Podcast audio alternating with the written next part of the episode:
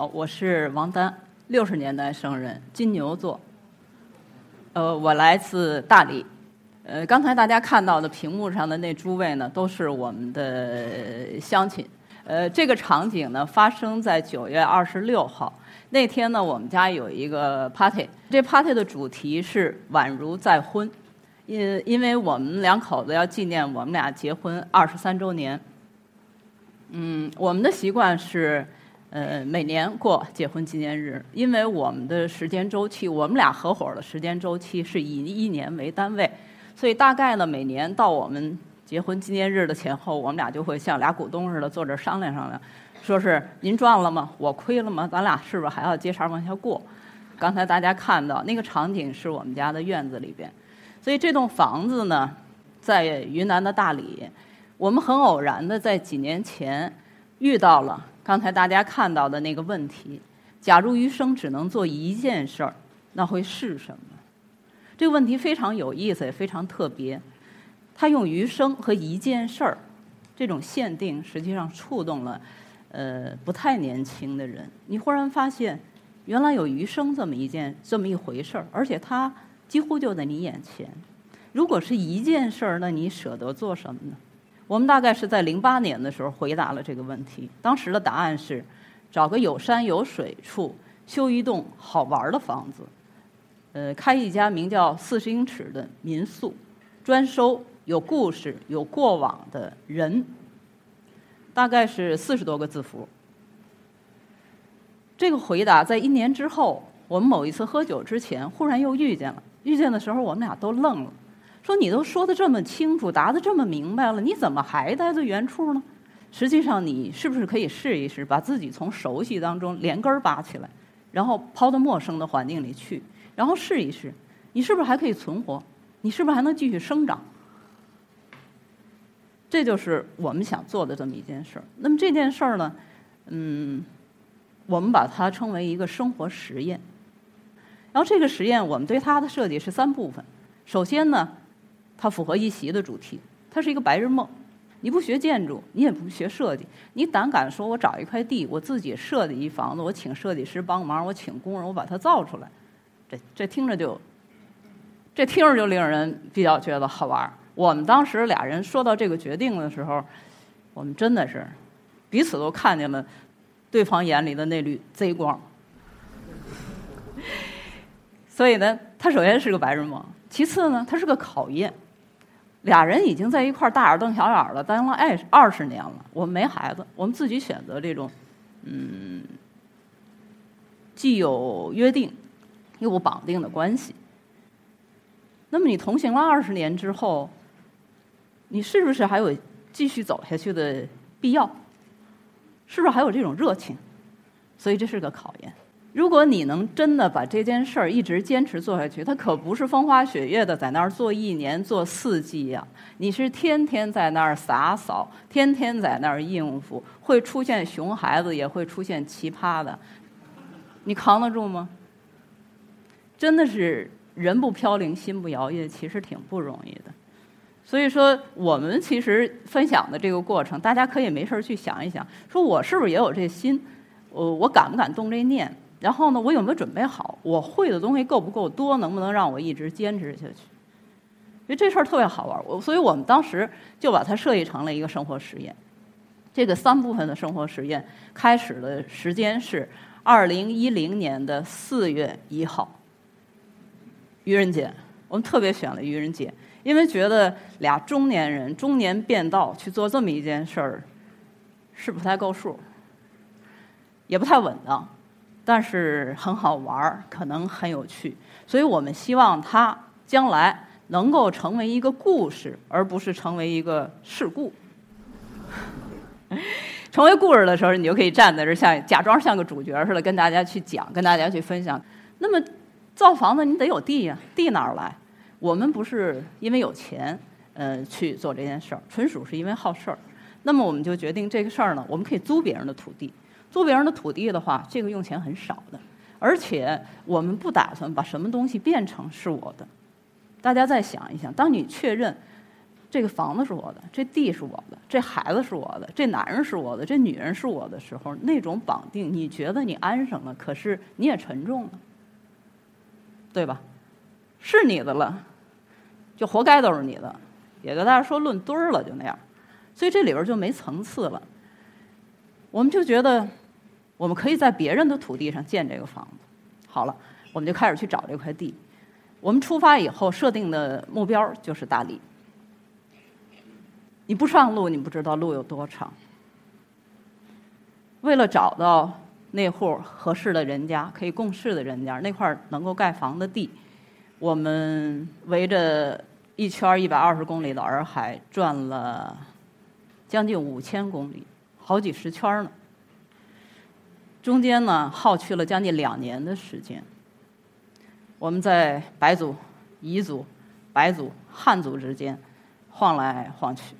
为什么晃来晃去呢？因为你好不容易花了俩月的时间了解他们家都有谁，孩子什么样，老人什么样，各种关系，土地的所有关系了解完了，谈，然后签下来合同之后，你回去做设计。当有一天你拿着图纸去跟房东讲的时候，他忽然坐在那儿说：“王老师，我们谈谈吧。”我们被一次一次的毁约。所以我们就这么在一个一个民族之间、一个一个家庭之间、一个一个村子之间，不得不这样晃来晃去。因为我之前是做纸媒的，所以我比较好奇，也比较好事儿。我大概的这个经历呢，都留了一些记录。呃，以后可能得空了能够写下来，嗯，就叫我的房东们，没准儿还能换点酒钱呢。呃，真的太好玩了。所以，当我们后来避开洱海旁边的热闹。回到这个古城上方的这个大纸房村的时候，遇到了我们到大理之后的第九位房东。这个时候，我们才发现，原来不是在找地，你是在找人，找一家合适的人。呃，我们现在其实这个房东特别有意思，他非常的专业，他对他这个土地的期望是比较恰当的。他们两口子呢，正当盛年，四十多岁。呃，他做木匠，他老婆呢养花卖花他对生活的希望，他希望他好，但是如何好，怎么好，慢慢的好，他有这个度，所以我们觉得他是一个其实特别专业的房东。呃，在跟他打交道的过程当中，有一个细节很触动我们，就是你跟嗯一个本地人去谈合同的时候，他不会一下子就敢相信你，那么中间会需要一个中人。那么有一天，最后我们要跟这个房东签合同的时候呢，就他请了一个呃，在古城里边，现在已经改成一个所谓的文艺文化社区的那么一个床单厂的退休的厂长，呃，老先生坐在中间，请老先生帮着看这合同。当我们一条一条讲完这合同的时候呢，老先生看完，然后摘下老花镜，挪了挪椅子，坐正了，然后对房东说呀：“说是我看这事儿。”可以，因为呢，对你们两家都好，就说了这么一句话。我们的房东听了以后说好，然后这事儿就成。所以后来呢，我们在想中人、中间人，还有乡村生活里的一种关系或者一种平衡。其实，嗯，有一个阶层，过去是叫乡绅。就是大家呢，家里有比较重要的事情、比较当紧的事儿，都会去找一个人去问。他不是家里人，太家里人太亲，有时候不好决定，是需要有这么一个人在旁边帮你去看。你会在这个过程当中，慢慢的会发现人事儿这之间的这种细碎的关联。然后呢，我们为什么要一定自己去造这个房子呢？因为这个是我们很久很久的一个想法。我们喜欢建筑。除了语言、文字这种诗歌呀、音乐呀，很多很多的，这都是人类的语言，不同的语言去表达你的态度。但是现在大家见到各种各样的建筑，非常非常的多。但是这种建筑真的让你觉得温暖吗？让你觉得亲切吗？觉得好多的建筑其实都是人造的，但不是为人造的。所以我们想试一试，就是自己。你经了一些事儿，走了一些路，呃，认识了一些人之后，你能不能用建筑作为一种语言去表达你已经了解和已经明白，或者希望或者胆敢坚持的东西？所以我们做了这样一栋房子。那么这栋房子，其实当你用建筑去表达你的态度的时候，你会发现，它首先是一种敬意，你对环境的，你对周围关系的一种敬意。一个房子好的，应该是从这块地里长出来的，而不是被栽上去的。一个好的建筑应该表达的是一种克制，或者是一种节制。什么叫设计？设计这样好，那就还有那样好。那么我们想说，其实设计在生活当中，或生活是不是可以有设计感或者有美感？是不是有一个度？而这个度是这样就好。所以我们的对于尺度、对于材料、对于工艺，都是希望它就是大理本地的这些材料最容易的，不是我们去了这样可以造到这个房子，而是大家去了，或者是我们本乡本土的乡亲们，他们愿意、他们喜欢的时候，这个材料是最方便的，而且它是最节俭的。节俭本身就是环保的一部分。我们做了很详细的设计的规划。我们的规划里面有一句话：我们希望一个好的民宿是一个情景剧场。情景剧场，来来往往的客人呢，都是这个剧场的或长或短的主演。而我们两个是干什么呢？我们俩是那个收集大家故事的看门人。我们最大的福利是什么呢？是这二十年当中赚的那张免票，笑看人间悲喜，对吧？这是赚头。所以我们造房子的时候的所有的出发点和想法，是希望造一个很好玩的小剧场。那么造这里边就发现了，从开始造起这戏就开始演了。你想想，你那工人是什么？其实准确的讲，在五年之前的大理乡间是没有专业工人的。那么谁造房子呢？都是邻村的这些乡亲。他干嘛的时候来造呢？他是这个卖卤肉，嗯，这个打海子鱼，插秧点豆做客之余，他出来做工了，他要挣钱了，他就出现在你的工地上了。所以就这么一群人，那么你跟这些人的关系是怎么相处呢？斗智斗勇，然后沆瀣一气。这我们所以一直在想，就是说，有的时候哈，人有些不太好的习惯，可能能够帮助你在呃行走的时候获得一种跟别人交流的途径。比如说喝酒，大家一定都会觉得，那如果你公开的说我这人喝酒，这事儿好像不太体面。但实际上，如果我们俩不是太喜欢喝酒，又不是太会喝酒的话，我们这房子从设计施工到完成进驻，完全不可能在一年之内在大理完成。因为大理是一个非常非常慢的地方，你说什么事儿，别人都会跟你说二天我就来了，你从等吧，你觉得是从明天开始就是二天，那你就错了。除了今天，以后所有都是二天。当你明白之后，你也想通了，活该吧？其实人生就是两天，一个是现在，就是今天。你想干嘛赶紧干，能干就干。然后呢？其他你不用着急，因为你今天解决不了的事儿，其实明天可能你也解决不了，所以说二天再说吧。那么就这么一群工人，我们就严格的按照这个过这个建房过程当中的习惯，每交一层楼板要请工人吃饭，要请工人喝酒，然后我们就坐在那个破砖头上，工地哪有凳子哪有桌子呀？然后那层板上摆着几个盆，盆里全是菜，坐那儿靠着破砖头，然后在那儿端着破碗跟工人喝。呃，到我们。就是结顶的那一天，我把之前自己每天拍的这些照片哈选了八十多张，然后买了一卷麻绳，买了好多竹夹子，它这个一楼的柱子，因为一楼已经有了，在里边拴上。我们做了一个什么呀？做了一个特别有意思的这个活动，叫工地的影展。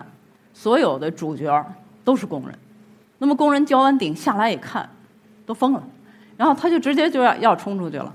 就就就说，哎，这全是我的。你可能看过很多摄影节，你可能是自己是策展人，或者你是一个摄影家，但是你真的觉得你的照片和你的主人公那种他看到的时候的那种惊喜，会让你那么兴奋、那么幸福吗？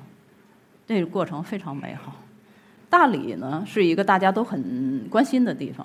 其实大理好在它既有天光又有地气，有山有水。本地人说大理坝子。如果在那个地方你能慢慢的待下来的话，你自然都就就会察觉四时不同。雨季的时候是没有风的，风季的时候是不落雨的，这样的话山花才能够一直存在。如果风雨交加，早就给你刮没了。所以你在一个地方待下来，如果在大理那个你地方，你慢慢待下来，你会知道，其实天地自然是一直都在的，而人不过是借过其间的，你就慢慢的不会那么嚣张了，因为你不是什么。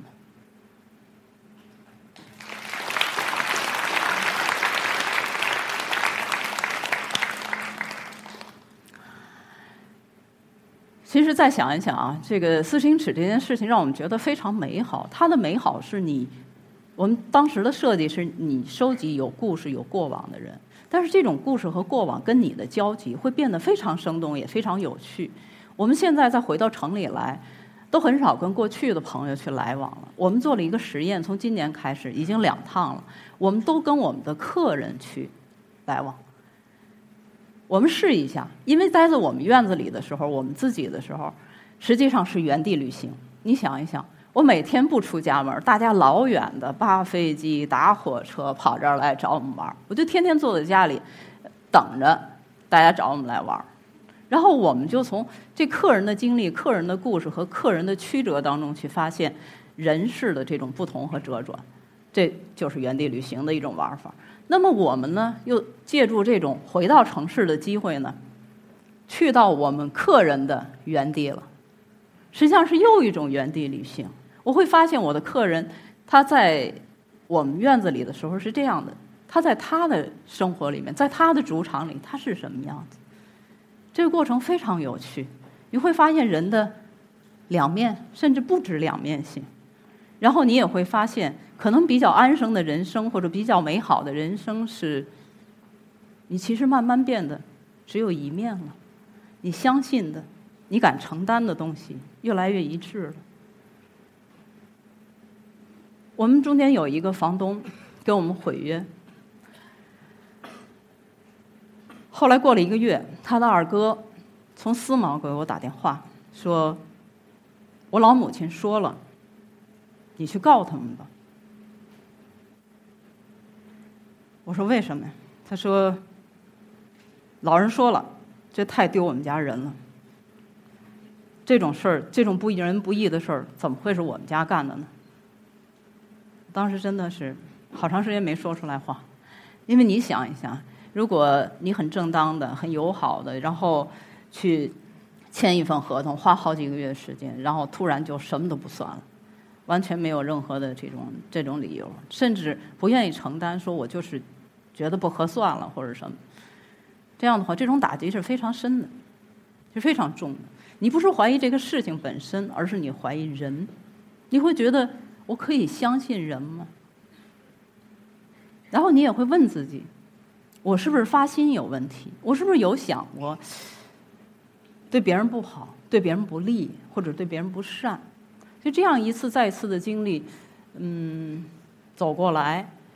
我们做了这个实验以后，到现在五年，从一零年到现在将近五年了。其实现在发现呢，能说的东西不多了，相信的东西没变，敢做的事情呢还有。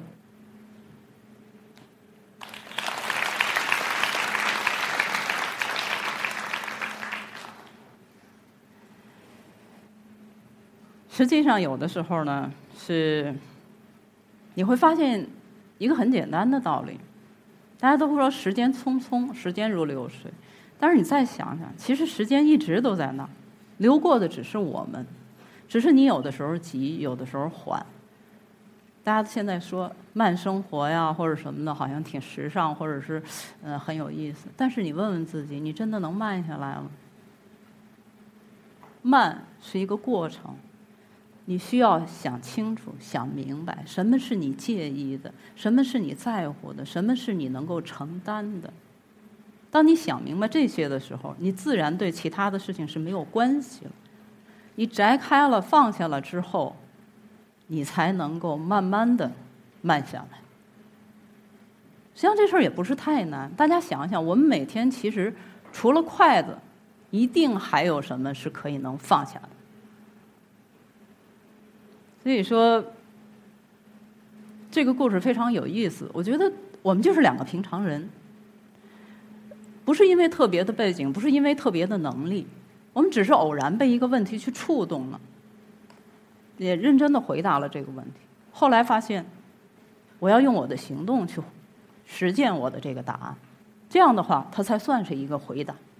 只是这么做了，这么做了之后五年，你又发现自己不同了。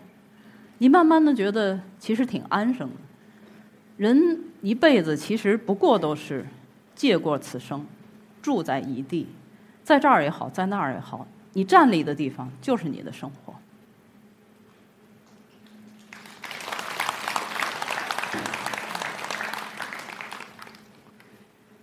所以，如果你能够把自己摘清楚。